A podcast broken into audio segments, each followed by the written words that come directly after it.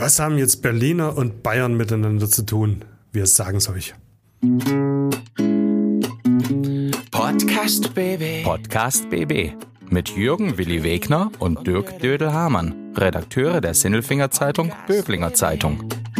Einmal pro Woche haben die beiden einen interessanten Gesprächspartner zu Gast, mit dem sie über spannende Themen reden.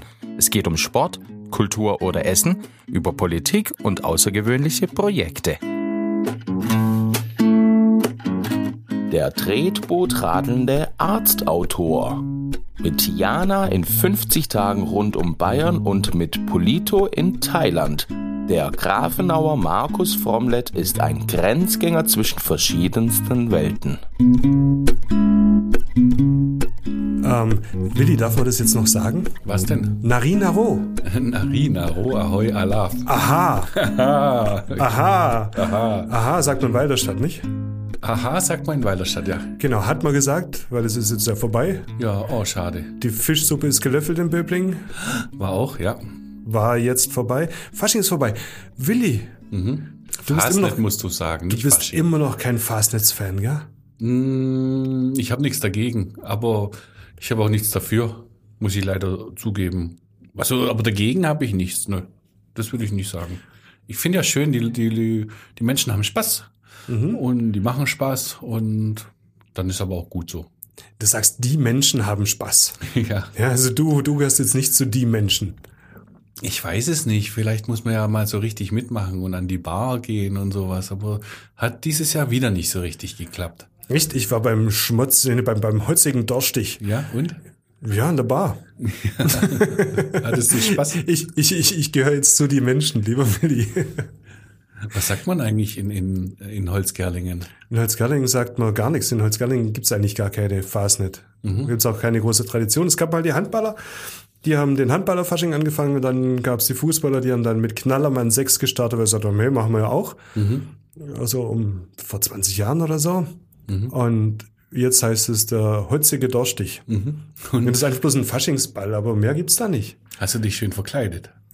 Ja, Ja, was warst du denn? Cäsar. Du warst Cäsar. Mhm. Echt? Ja, Hattest du ein Lorbeerblatt? Ich hatte auch einen Lorbeerkranz, Ja, nicht ein Lorbeerblatt. ein Lorbeerkranz und Kleopatra an meiner Seite. Oh, sehr schön, sehr schön. Ja, ich hatte ja darauf gehofft, dass äh, von meinem ältesten Sohn die ganzen Kumpels, also er und seine ganzen Kumpels wollten dann als Römer kommen, um mich rum. Das haben sie aber nicht gemacht. Oh, schade. Ja. Schade. Wäre sicherlich lustig gewesen. Gab's Winnetou? Ich habe kein Winnetou gesehen. Nein, war keiner unterwegs. Ja, in der Bar war es dunkel. Ah, ja, natürlich. ja, aber du hattest auf jeden Fall Spaß. Absolut. Ich, weißt du, was ich am schönsten finde äh, an, an Fasching? Kamelle. Fasnet? Kamelle. Olle Kamellen. Nein, Eierkörlebiner. Immer noch.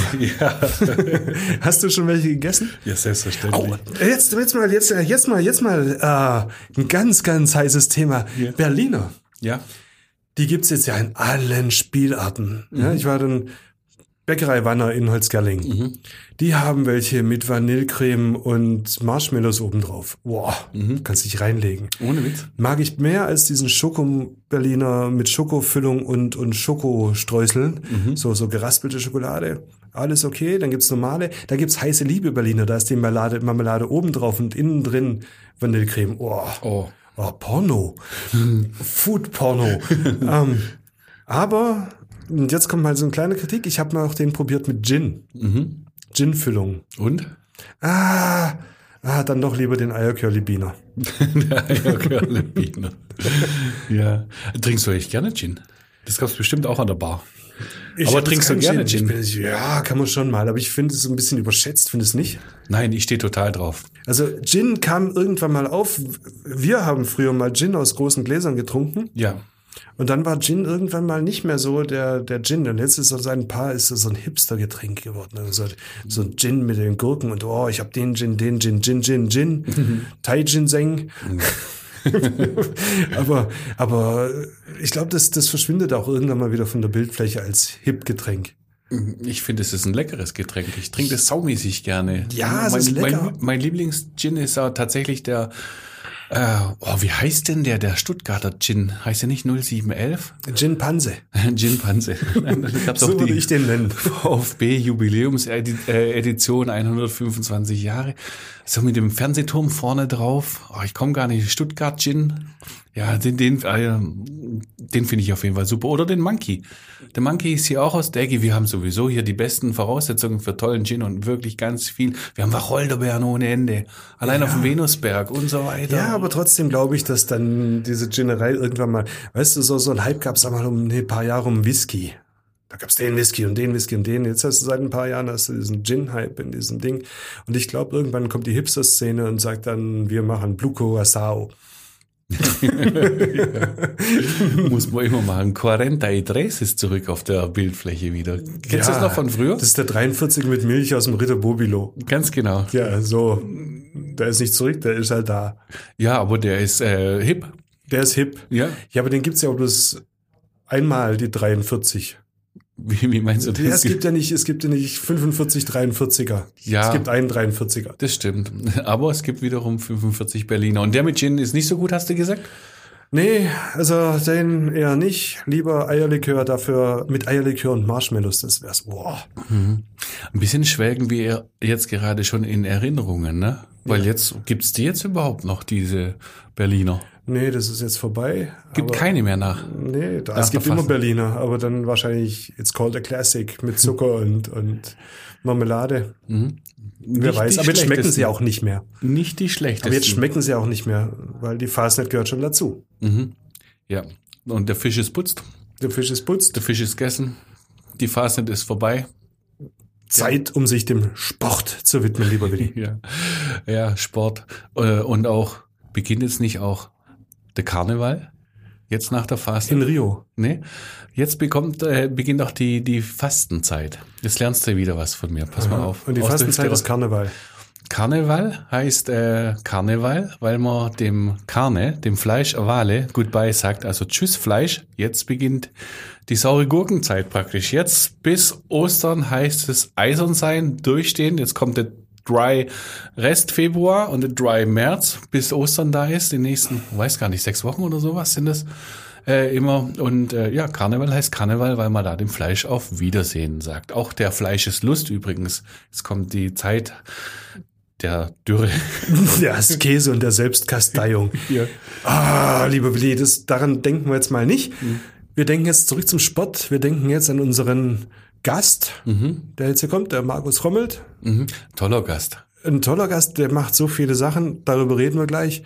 Der macht äh, seine Ex-Kommilitone, darüber reden wir auch gleich. Ja, wir haben zusammen mit ihm studiert und wissen es gar nicht mehr genau. Nein, aber wir sind drauf gekommen und wir freuen uns auf unseren Mensch der Woche. Klaus Vogt, Präsident VfB Stuttgart. Ich bin württembergische Bierprinzessin. Tim Kühnel, ich bin Kandidat in Love Island Staffel. Stefan Welz, Oberbürgermeister der Stadt Böblingen. Die Stimmen vom Elfle und vom Viertle bei Willi und Dödel. Hallo! So, zur 170. Folge, lieber Willi, haben wir eine Premiere heute im Noppenschaumraum. Jemand, äh, den wir kennen, meinst du, ne? Den wir eigentlich kennen müssten, aber nicht kennen irgendwie. Sein Kommilitone, ein Ex-Kommilitone. Ja, äh, total gut. Wir haben gerade uns ein bisschen warm gequatscht und haben gemerkt, wir haben zusammen Sport studiert an der Uni in Tübingen. Und da sitzt da jetzt der Markus Fromlet. Ja. Hallo, schön, dass du da bist. Hallo, ich freue mich natürlich auch und vor allem umso mehr, dass ich alte Kommilitonen hier treffe von dem Sportstu vom Sportstudium, vom, vom äh, Omo Grube damals noch äh, Professor und äh, finde ich klasse. Ja, in Tübingen, aber unbekannterweise, weil irgendwie sind wir uns dann doch nicht über den Weg gelaufen. Ich glaube, du warst bestimmt ein, zwei, drei Semester unter uns. Möglicherweise, auf alle Fälle ähm, ist das jetzt natürlich schon eine ganze Zeit her und von daher äh, ist es ja auch keine Schande, wenn man sich dann nicht mehr kennt, aber wir haben Aber war es nicht eine schöne Zeit? Ach, das war herrlich. Das war das schönste Studium, das ich, das ich gemacht habe und ich hatte damals sehr, sehr viel Spaß und habe ja dann eben nachher auch in der Sportmedizin äh, gearbeitet und hatte da natürlich dann auch meinen Benefit davon. Aber das Studium selber war natürlich super. Ja, apropos, das schönste Studium, das du hattest. Ich mein, du hast nach uns angefangen. Wir waren 92 dran, der Willi und ich. Du hast Ja. nach uns angefangen in Tübingen, hast aber vorher schon studiert, weil du bist älter als wir. Ja, ja, genau. Ich habe Medizin studiert und habe dann auf dem Weg irgendwo die völlig kuriose und skurrile Idee gehabt, äh, mal äh, einen Eingangstest im Sport zu machen. Äh, kam dann zur Eingangsprüfung, wusste überhaupt nicht, was, was gemacht werden sollte und weiß ich noch gut.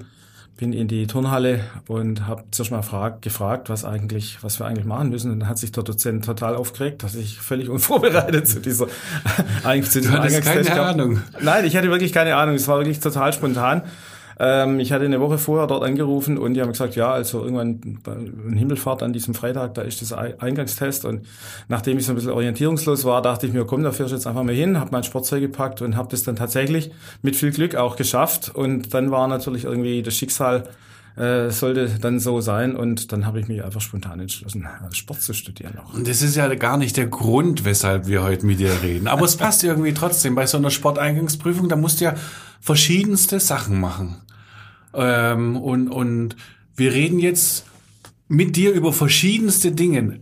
Die sind zum Teil richtig spektakulär, äh, zum Teil kaum zu verstehen und manchmal auch gar nicht zu begreifen. Aber das wirst du uns alles erklären. Ähm, zum Beispiel hast du eine Bayern-Umrundung gemacht.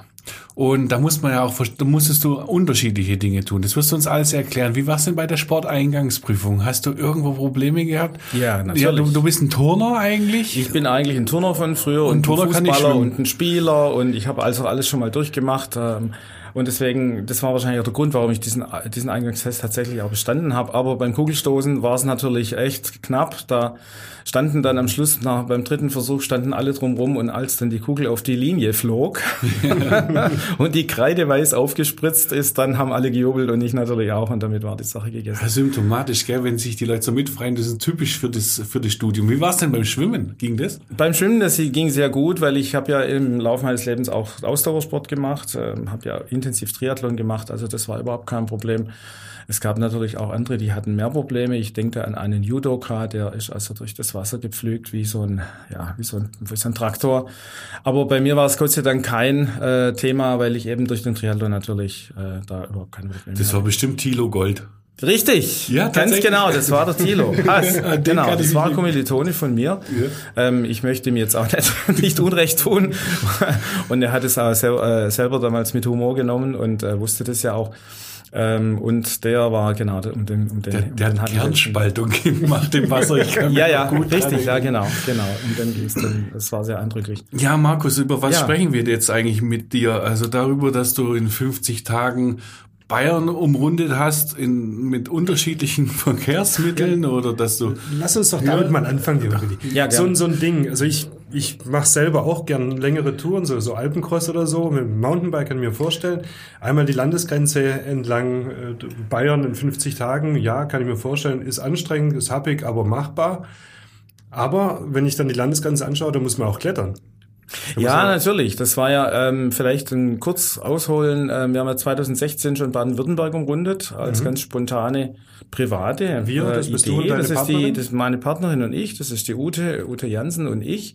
Ähm, wir kennen uns jetzt seit 15 Jahren und haben, wie gesagt, 2016 ganz spontan die äh, baden-württembergische Landesgrenze umrundet. Und zwar, äh, wir sind halt immer so ein bisschen speziell. Wir wollten es nicht nur langweilig mit einer, einem Fortbewegungsmittel machen, sondern haben uns dann überlegt, wie kann man das eigentlich so ein bisschen ähm, abwechslungsreich gestalten und kamen dann schließlich auf 16 verschiedene Fortbewegungsmittel, die wir eventuell benutzen wollten, weil wir auch alle eben beide ähm, ähm, multisportlich unterwegs sind, also sehr viele verschiedene Sachen machen. Und dann kamen wir schließlich auf 16 Fortbewegungsmittel und haben das dann tatsächlich auch durchgezogen in einer privaten Unternehmung zunächst mal. Und aus dieser Idee entstand dann natürlich auch klar äh, irgendwo folgerichtig die Idee, dann was anderes zu umrunden. Und da fiel uns eben Bayern einfach ein, weil wir eben beide auch sehr begeisterte Bergsportler sind. Und da ist natürlich die Geschichte mit Bayern. Äh, Nochmal Baden-Württemberg, das liegt mir jetzt als Schwabe näher als Bayern. Genau. Aber da muss man erstmal drauf kommen. Warum die Grenze entlang? Magst du Geografie und, und, und, und Formen oder? Ja, n- natürlich, runde Formen sind natürlich immer attraktiv, aber ähm, nein, es, gar, es, es, es entstand eigentlich ganz spontan in Bergen, da waren wir auf Skitour und äh, lagen in der Sonne. Und ähm, wenn man outdoor, outdoor-mäßig unterwegs ist und auch ein bisschen leistungsmäßig unterwegs ist, dann äh, kennt man ja die Szene ein bisschen, die Kletterszene, die Bergsteigerszene, die äh, Abenteuerszene. Und uns hat damals ein bisschen sauer aufgestoßen, dass die alle irgendwann nach Pakistan gehen oder nach Nepal oder sonst wie. Und wir dachten, Menschenskinder, hier gibt's doch auch noch ganz viel zu erleben. Also wir waren da ein bisschen unserer Zeit möglicherweise voraus, weil das ist ja jetzt gerade schon wieder der Trend durch Corona.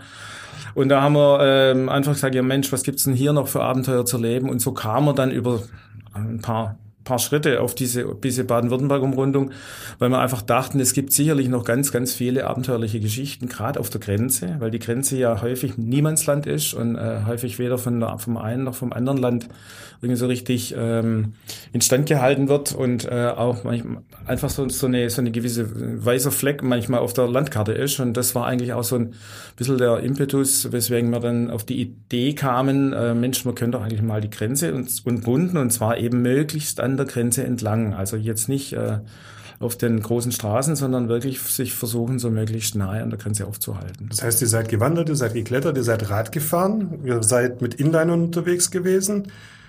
Und Genau. komischerweise seid ihr auch Tretboot gefahren und das verstehe ich nicht. Ja, natürlich. Wir haben dann natürlich logischerweise alles äh, uns überlegt, was ging. Und da der Bodensee ja auch die Grenze durch den Bodensee verläuft beispielsweise oder am Rhein entlang, haben wir uns natürlich dann alles Mögliche an Quatsch überlegt. Ähm, das, was dann machbar war, haben wir natürlich auch gemacht. Also sprich, wir haben dann äh, mit dem Tretboot sind wir von Meersburg nach Konstanz gefahren, mit dem Kajak im Schlepp und sind dann mit dem, mit dem, Zweierkan mit dem Zweierkajak weitergefahren, an Rhein runter ähm, bis, bis nach Waldshut.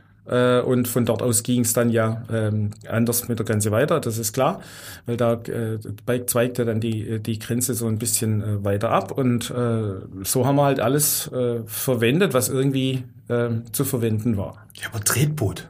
Ganz im Ernst, Tretboot ist ja sowas von langweilig. Ein ganz tolles, ein ganz, ganz tolles Gefährt. Ähm, ähm, sehr bequem zu fahren. Ähm, erinnert so ein bisschen ans Fahrradfahren, kennt ja jeder und ist erstaunlich schnell. Also das war ganz klasse. Wir haben also für die Strecke in einer guten Stunde haben wir das geschafft, auch mit dem Kajak im Schlepp. Also war eine tolle, tolle Angelegenheit. Also im Endeffekt ähm, ist es häufig nur so, man muss halt ein bisschen Fantasie haben und ein bisschen verrückt sein und das dann auch verfolgen und dann ähm, geht da schon ganz schön viel.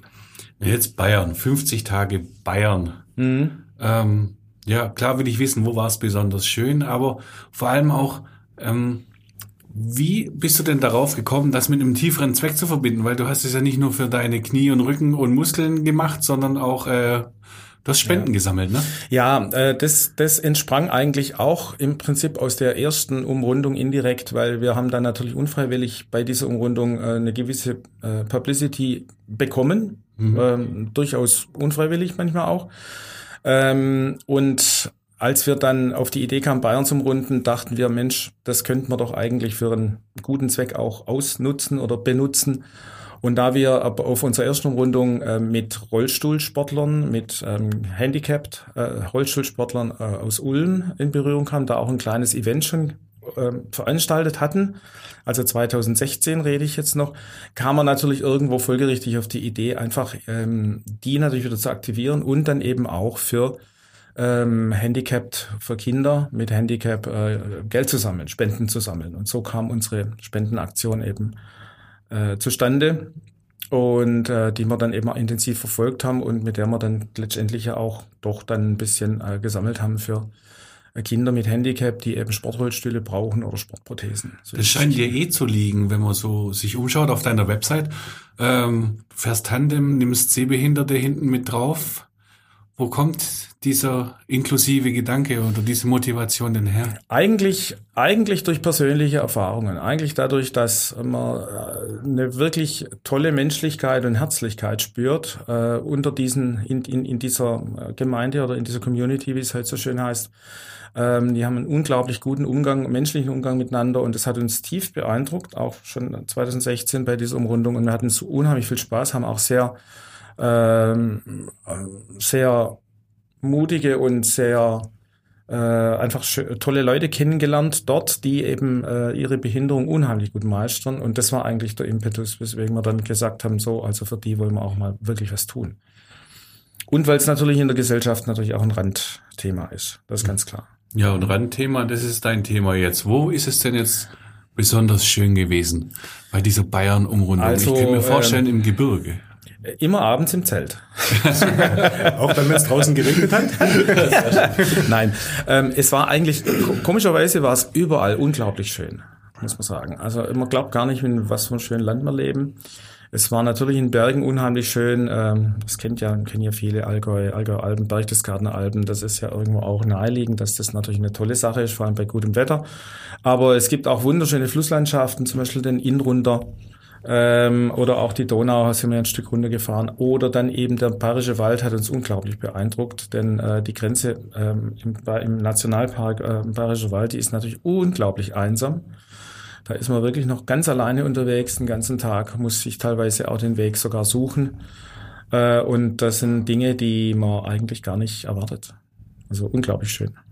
Wenn du in 50 Tagen, ich könnte mir vorstellen, irgendwann hat man auch keinen Bock mehr drauf. Das, das gibt's doch hundertprozentig ja. auch mal. Jetzt ab ins Hotel und oder ins Auto nach Hause. Ja, sicherlich. Es gibt, es gibt ja wie bei jeder, jeder Ausdauer, Ausdauerleistung, die eben über längere Zeit geht, gibt es natürlich immer wieder Tiefs und immer wieder so Durchhänger, die man hat. Aber wir haben das eigentlich unfreiwilligerweise ganz elegant gelöst, indem wir dauernd Termine hatten. Wir hatten ja jeden Abend Termine in Orten mit Bürgermeistern, es gab Veranstaltungen, wir mussten Vorträge halten, teilweise sogar zweimal am Tag äh, stoppen äh, für diese ganzen Geschichten. Und so kam mir, so kam mir eigentlich gar nicht auf die Idee zu sagen, Mensch, ähm, ich will jetzt nicht mehr, sondern es ging eigentlich eigentlich immer darum, wie kommen wir jetzt wieder zum nächsten äh, äh, äh, Termin, zeit, zeitgerecht zum nächsten Termin, so dass wir, wie, wie gesagt, eigentlich gar keine Zeit hatten, uns über solche Dinge ernsthaft Gedanken zu machen. Und geschlafen habt ihr nur im Zelt? Nee, äh, wir wollten eigentlich nur im Zelt schlafen, aber ähm, eigentlich der Höflichkeit wegen äh, haben wir natürlich viel, viele Einladungen mussten wir annehmen. Es wurden natürlich viele äh, Einladungen ausgesprochen von Gemeinden, äh, Bürgermeistern, ja, äh, übernachtet doch in einem Gasthof oder übernachtet auch äh, zwei, dreimal im Hotel konnte man natürlich irgendwo auch nicht ausschlagen. Auf der anderen Seite war es uns natürlich dann während der Reise durchaus auch mal ganz recht, so richtig schön bequem im Bett zu liegen. das, das kann ich mir vorstellen. Genau. Ich kann mir vorstellen, dass man nach so einem Riesenabenteuer ähm, sagt, Mensch, das, jetzt, das war jetzt klasse. Also das kann sich jeder vorstellen, sonst, sonst zieht man das nicht durch. Folgt da jetzt noch was weiteres? Vielleicht die Niedersachsen-Umrundung? Äh, Im Augenblick konkret nichts geplant, ähm, weil eben die UT gerade leider Gottes Knieprobleme hat und auch operiert wurde zweimal. Aber ähm, irgendeine verrückte Idee haben wir mit Sicherheit. Wir haben ganz viele verrückte Ideen. Wir müssen immer gucken, was wir dann gegebenenfalls durchführen oder nicht oder auf Eis legen, aber es kommt sicherlich über kurz oder lang irgendwas auf äh, uns und vielleicht auch auf euch zu. Ich meine, jetzt, jetzt, jetzt nach, nach der Tour, das ist auch schon wieder ein bisschen her, ja. ähm, hast du ja jetzt Zeit, um zu schreiben. Weil ja. du bist ja dann nicht nur Arzt und Sportler, sondern auch Buchautor. Semi-professioneller Musiker noch, ne? So was? gehört? Oboe hast du früher angefangen? Ja, habe ich früher gespielt, habe ich mit, die Karriere habe ich mittlerweile beendet ähm, weil, weil es einfach zu viel wird. Es häuft sich nee. dann immer mehr an. Ja, ja, immer mehr. Das geht nicht und irgendwann, irgendwann, ähm, ja, ich sag's jetzt mal ein bisschen unverblümt, wenn man dann das 300. Weihnachtsfeier gespielt hat, wird's auch dann irgendwann mal ich will nicht sagen langweilig, aber es, es, es, es nutzt sich halt ab und deswegen bin ich auch mir nicht so schade, einfach mal zu sagen, so, das war's jetzt und jetzt mal was Neues. Ja, deshalb Dödel zurück zu dem, was du gesagt hast, als ehemaliger Chefredakteur einer Schülerzeitung. ja, auch Stimmt, das, ja genau. auch. Muss man ja, muss man ein Buch schreiben. Und da schreibt man ja. natürlich über die Bayern-Umrundung. Machen wir auch gerade, sind wir gerade bei, aber äh, das steckt gerade noch so ein bisschen in, äh, ja, im Sumpf drin. Wir haben halt so viele Dinge, die wir, die wir machen. Ich habe ja seither jetzt drei Bücher verfasst und äh, die UT ist gerade an einem großen Roman, den wir uns gerade überarbeiten, den wir im Sommer rausbringen wollen. Es gibt also ein 700 Seiten Buch. Und ähm, nebenher dann noch dieses Bahnbuch zu schreiben, ist einfach zeitlich irgendwo äh, äh, irgendwann mal nimmer, nimmer möglich. Aber wir sind dran. Wir haben ungefähr die Hälfte schon äh, geschrieben und ich hoffe, dass wir dann in, in einer äh, in absehbarer Zeit äh, das Ding dann tatsächlich war gar nicht war gar nicht so ernst gemeint und doch ein Volltreffer, weil tatsächlich hast du über also zweimal über Polito geschrieben und einmal über Thailand. Ja. Also ich meine, wenn man Bayern umrundet, äh, dann schreibt man natürlich über Thailand, ist ja klar. Was liegt dir? Ja, also in meinem Fall schon ja. nee, also das ist natürlich völlig unabhängig voneinander. Ähm, auch irgendwie, ich sag's mal ganz unverblümt, so eine so eine Schnapsidee eigentlich. Ähm, wie du schon ganz richtig gesagt hast, natürlich ähm, hängt die, die Schreiberei immer, immer in meinem Kopf drin und es war eigentlich schon immer ein, ein großes Steckenpferd eigentlich von mir. Aber ich habe hab so viele Dinge getan, dass es einfach hinten, hinten anstand und einfach nicht rauskam. Und äh, nachdem wir dann die Umrundung von Bayern äh, vollendet hatten und da anfangen, angefangen haben, ein Buch zu schreiben, da fing es dann halt wieder an, äh, da kam dann wieder Leben in den Zeigefinger äh, zum Schreiben und dann habe ich mir einfach mal gedacht, äh, ich erfülle mir jetzt mal einen langen Wunsch, weil ich wollte eigentlich schon immer mal ein Buch schreiben. Ähm, hatte mir das allerdings ähm, ja nicht so richtig zugetraut, wie es ja vielen Leuten geht. Klar, mal eine kleine Sache schreiben ist eine, aber ein großes Buch. Und habe dann einfach mal angefangen, ähm, nachdem wir vielleicht eine ganz interessante Idee zu dem ersten Buch, nachdem wir in Italien eine Wanderung gemacht haben und äh, in, äh, am, glaube ich, war am Comersee und beim Aufstieg vor uns eine italienische Familie sahen, so ein bisschen langweiliger Aufstieg, breiter, ebener Forstweg, das Wetter war nicht so besonders schön, es hat ein bisschen genieselt und dann äh, sind die vor uns da so in Reihen Glied auf, aufgestiegen und rechts war so ein kleiner Pudel daneben, der sprang dann immer so ein bisschen um sie, um sie rum und dann äh, war es wie bei so einem Gasofen, die Pilotflamme, die ist plötzlich aufgeflammt und dann haben wir uns plötzlich gemeinsam so ein bisschen spaßhaft Gedanken gemacht, ja, wer könnte, wer könnte denn jetzt was sein und wie könnten die jetzt miteinander in Verbindung stehen und wem gehört der Hund? Und so entspannt sich da bei uns dann natürlich, wir liefen dann 100 Meter hinter denen, natürlich so eine lebhafte, ganz lustige ähm, ja, Spindisiererei und äh, äh, das war dann auch wieder gut, aber das hat mich dann einfach nicht in Ruhe gelassen, diese Idee. Und zur Heim ähm, habe ich da so lange dann dran rumge macht, dass dann tatsächlich eine Handlung daraus entstanden ist und die habe ich dann eben auch äh, umgesetzt und so entstand eigentlich das erste Buch. Ja, zu, Titel, zu sehen am Titelbild. Ne? Ja, da sieht man die Maria, also die weibliche Hauptfigur des Romans und den ist kleinen die, Polito. Ich sehe, die Maria hat irgendwie schon einen Absatzschuh an. Ist die so den Berg hochgelaufen? Nein, nein, natürlich, das, das ist eine schriftstellische Freiheit hier.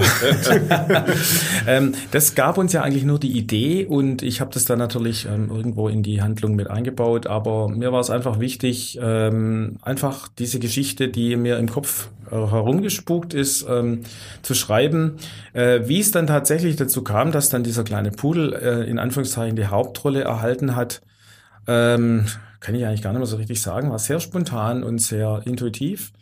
Und ähm, im Lauf des Schreibens ähm, macht man sich da natürlich Gedanken, wieso, weshalb, warum, ganz klar. Aber am Anfang so die Idee war wirklich spontan, würde ich sagen. Und der, der, der kleine Pudel heißt Polito? Der kleine Pudel, ganz interessanterweise, der hatte keinen Namen. Der hatte keinen Namen und ich bin, ich lüge jetzt nicht, wenn ich sage, ich habe den einfach, ähm, ich habe halt so eine lebhafte Fantasie. Ich dachte mir, ja, der könnte Polito heißen. Ich wusste gar nicht, dass das sauber heißt in Italienisch. Ich kann nicht wirklich Italienisch. Und erst habe dann nachgeschaut, was das eigentlich heißt und musste dann lachen, weil äh, der Hund hat leider Gottes so, ein, so eine Angewohnheit, dass er halt nicht so sauber ist. Und ähm, das ist auch durchaus in dem Buch, sagen wir mal, ein gewisses Seitenthema. Und ich musste dann selber grinsen, dass ich also ganz intuitiv und spontan, ohne dass ich wusste, dem Pudelchen da so einen äh, äh, eigentlich einen richtigen Namen gegeben habe. Ja, 380 Seiten hat die Geschichte über Polito. Da hat nicht alles reingepasst, deshalb hast du gleich den zweiten Teil auch noch geschrieben. Polito in Thailand heißt der zweite Ja. Teil und dann ist die Hundegeschichte aber erledigt. Mit Thailand wirst du etwas verbunden haben, ne? Ja, wir hatten vor Jahren mal einen Familienurlaub gemacht, mit äh, Rucksack durch Thailand mit den zwei Töchtern. Und äh, das hat mich natürlich dann schon auch inspiriert. Äh, nachdem ich den ersten Band geschrieben hatte, wollte ich eigentlich, der erste Band ist recht satirisch, äh, durchaus, also auch so ein bisschen spitzig und ein bisschen hoffentlich auch witzig. Und ich wollte eigentlich im zweiten Band äh, einen Band schreiben, der ja unterhaltsam ist, aber vielleicht so ein bisschen heiterer und weniger hintersinnig. Und das hat sich irgendwie angeboten, äh, weil Thailand einfach ein tolles Land ist, unheimlich farbig und da hat sich dann einfach auch so eine Geschichte in meinem Kopf entsponnen. Du, du musst Thailand kennen, sonst könntest du es nicht erzählen. Ja, ne? ja, ein bisschen kenne ich es natürlich. Wo ist es denn da besonders schön? Also uns hat's eigentlich äh, im Landesinneren am besten gefallen. Äh, da ist der Tourismus halt noch nicht so präsent. Da sind die Leute natürlich noch besonders nett. Die Thailänder sind alle nett, aber äh, eben äh, da ist es ursprünglich. Und da haben wir sehr, sehr schöne Begegnungen gehabt, sehr viele schöne Erfahrungen, schöne Erlebnisse. Äh, an der Küste ist natürlich logischerweise der Massentourismus auch äh, zugange und dementsprechend die Atmosphäre ein bisschen unpersönlicher. Aber auch da haben wir fürchterlich nette äh, Thailänder, äh, Einheimische äh, getroffen und das hat eigentlich einen tiefen Eindruck hinterlassen. Ja, und alle guten Dinge sind drei. Ja, nachdem ich dann äh, irgendwo der, der Schreibwahnsinn tatsächlich gepackt hatte und es war ja Corona, hatte ich dann natürlich noch einige andere Geschichten im Hinterkopf, äh, die ich nie zu Papier gebracht habe und ähm, äh, war dann mutig genug, einfach zu sagen, so jetzt äh, bringe ich das auch noch zu Papier. ähm, und äh, habe dann eben auch, wollte dann auch mal was Ernsteres schreiben äh, mit Hintergrund und auch äh, ganz unterschiedliche Geschichten ähm, über natürlich, wenn man viel im, äh, in der Natur unterwegs ist und viel im Outdoor-Leben äh, da äh, äh, äh, äh, be behaftet ist, dann schreibt man natürlich schon so ein, eher über, über dieses Thema und ähm, ich habe früher viel Jack London gelesen und so in der Richtung, äh, in die Richtung ging das dann einfach. Und Ja. äh, die Geschichten sind sehr unterschiedlich und ich wollte damit mir und vielleicht den anderen auch ein bisschen beweisen, dass ich eben auch ganz unterschiedliche Stile schreiben kann. Ja, jetzt nennen wir es noch. Es heißt Eisige Stille des Mondes. Ja. Es sind drei Erzählungen. Einmal geht es um eine fantastische Geschichte. Ja, die muss man halt lesen, sonst weiß man nicht, worum es geht. Die zweite heißt Anax und die dritte eben Eisige Stille des Mondes. Und der Mond ist wahrscheinlich dein Begleiter, äh, wenn du draußen unterwegs bist. Und da kannst du dich dann mit dir selber auseinandersetzen, so wie du dich eigentlich selber auch beschreibst. Auf deiner Website rundumbayern.de wo man dann auch auf die äh, Bücher hinkommt und ja, ist eigentlich gut, da mal drauf zu schauen, oder? Das ist besser. Besser ist das. Besser ist das. Besser ist das. Besser ist das. Also gut, ich möchte ganz gerne nochmal zum Sport zurück und zu deiner Alpen, nein, nicht Alpenüberquerung, sondern Bayern-Umrundung. Ähm, besser ist das mit dem Mountainbike irgendwo unterwegs zu sein oder auf dem Rennrad die Straße entlang zu düsen. Naja gut, es kommt halt immer aufs Gelände an, ist ganz klar. Also ähm, wir haben im, im, im alpinen Bereich natürlich das Mountainbike schon äh, gut brauchen können, weil wir natürlich eine gewisse Strecke äh, natürlich fahren mussten, 50 Tage. Das ist also ein Schnitt von 50 Kilometer am Tag ungefähr. Erscheint jetzt mal nicht viel, aber durch die vielen verschiedenen Fortbewegungsmittel, Fortbewegungsmittel, mit denen man natürlich manchmal auch nicht so schnell vor- vorankommt, war das dann schon ein relativ äh, eng getakteter Fahrplan. Und so waren wir natürlich froh, dass wir im, im, im alpinen Bereich ähm, diese Mountainbikes hatten. Ähm, muss man sich aber allerdings so vorstellen, dass wir natürlich nicht die großen Wege gefahren sind, sondern häufig ganz kleine Pfade, teilweise auch äh, ja über weite Strecken Schiebepassagen hatten. Also war manchmal nicht ganz so lustig. Ja, aber das ist ja das, was Ähm, Spaß macht und- auf dem Mountainbike. Ja klar, und das Rennrad ist natürlich jetzt bei den flacheren, in, in, in flacheren Geländeformen natürlich toll. Was macht jetzt mehr Spaß? ah, das Also ist jetzt mal, jetzt mal Butter bei die Fische. Also mir persönlich macht's Mountainbiken mehr Spaß So. mittlerweile. habe ich, hab ich das, Das jetzt befriedigend das beantwortet? Nee, aus verschiedenen Gründen. Ich war halt früher als Triathlet, ich habe halt so viel äh, auf dem Rennrad abgespult, so viele Tausende von Kilometern, dass das dann irgendwann auch mal nicht mehr so viel Spaß macht und es, der Verkehr hat halt unheimlich zugenommen. Und das ist das, was mir beim Rennradfahren heutzutage nicht mehr so gut gefällt, dass man einfach ähm, auf den Straßen kaum mehr fahren kann. Ja, apropos Triathlet, du warst beim Ironman. Ja, ja, ja, ja. Ich war auch mal Auf Hawaii. Ich war beim Ironman auf Hawaii, genau. Äh, Das war 1999 noch, genau. Und hatte bezeichnenderweise sechs Wochen vorher noch einen Bandscheibenvorfall und äh, konnte also äh, sechs Wochen vorher nicht mal aufstehen. Hab das dann irgendwie, irgendwie durch Gottes Hilfe, keine Ahnung. Und, und du hat, dein Tag hat 36 Stunden. Bei dem, was du da alles reinpackst, also ich finde das unglaublich. Naja, gut. Ähm, früher war es noch extremer. Also ich bin jetzt gerade schon am Entschleunigen. Aber klar, man könnte natürlich unglaublich viel machen. Man muss es halt eben selektieren und äh, man muss dann eben auch das eine oder andere mal über Bord schmeißen. Also die Musik habe ich jetzt einfach mal schon seit geraumer Zeit äh, einfach ad acta gelegt, weil ja gerade jetzt mit dieser Schriftstellerei äh, natürlich könnte man natürlich 24 Stunden am Tag verbringen. Das, oh, ohne Probleme. Na, ich würde sagen, bunter kann ein Hund kaum sein. Oh, apropos Schriftstellerei. Wo, wo, wo kriegen wir denn die Bücher überhaupt? ja, das wollte ich nicht, da wollte ich gerade raus. Ach so, ich dachte, das hast du vergessen. Nein, der bunte Hund, weißt du, hier geht's ja um den Pudel Polito, verstehst du? Das war so richtig genial. Ja, Polito kann man kaufen, äh, in, natürlich im Internet, in jedem größeren Internetstore. Amazon ist äh, natürlich als, äh, als ersten zu nennen, aber auch in anderen und hoffentlich bald auch in den regionalen Buchhandlungen. Und jetzt hast du drei Bücher geschrieben. Ähm, erstmal Polito unterwegs, dann Polito in Thailand, äh, wo er dann am Flughafen Versch Ja, ja. Verscholl, ver verschellt, verschillt, verschollen. Ja, da, man will ja nicht jetzt spoilern, aber äh, die Doch, ein Geschichte, bisschen. ein bisschen, ein bisschen muss man, okay, gut.